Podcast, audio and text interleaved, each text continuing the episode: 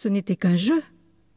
Paul, rassuré, en un, deux et trois pas chassés, reprit de l'élan.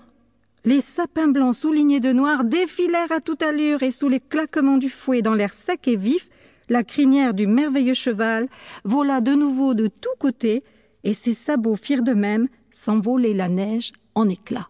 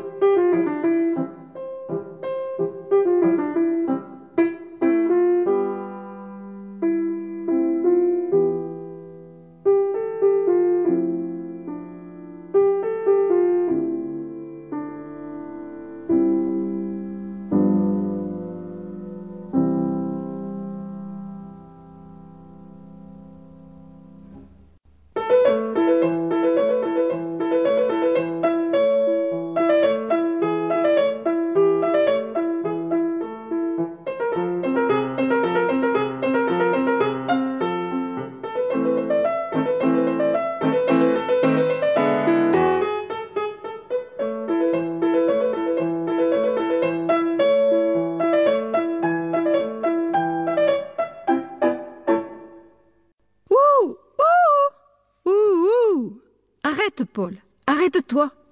Les cris de Tom, le copain de Paul, tirèrent celui-ci de son imagination.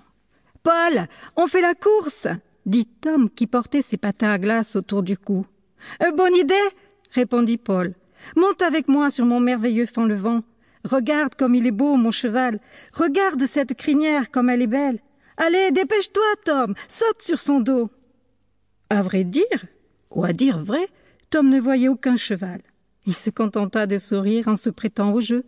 Il sauta sur la luge et s'accrocha au dos de Paul. Yaou, c'est moi qui gagnerai la course, dit l'un. Non, c'est moi, dit l'autre. Yaou, c'est moi, c'est toi, c'est moi, c'est toi.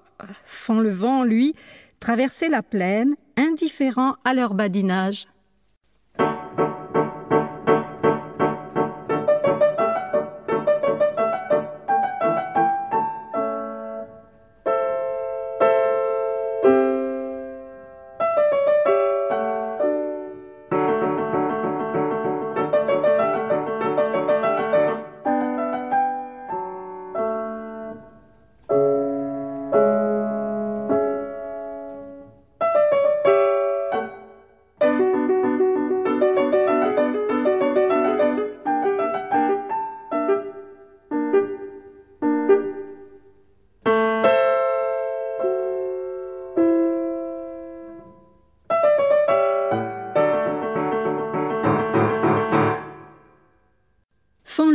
Traversa la plaine si indifférent aux chamailleries rieuses de Paul et Tom qu'il arrêta la luge juste tout au bord du grand lac glacé et sous leurs yeux étonnés.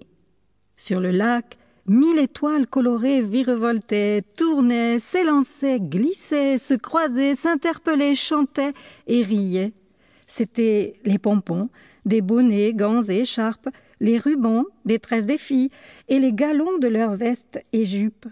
Il ne devait plus y avoir beaucoup de jeunes gens et jeunes filles au village.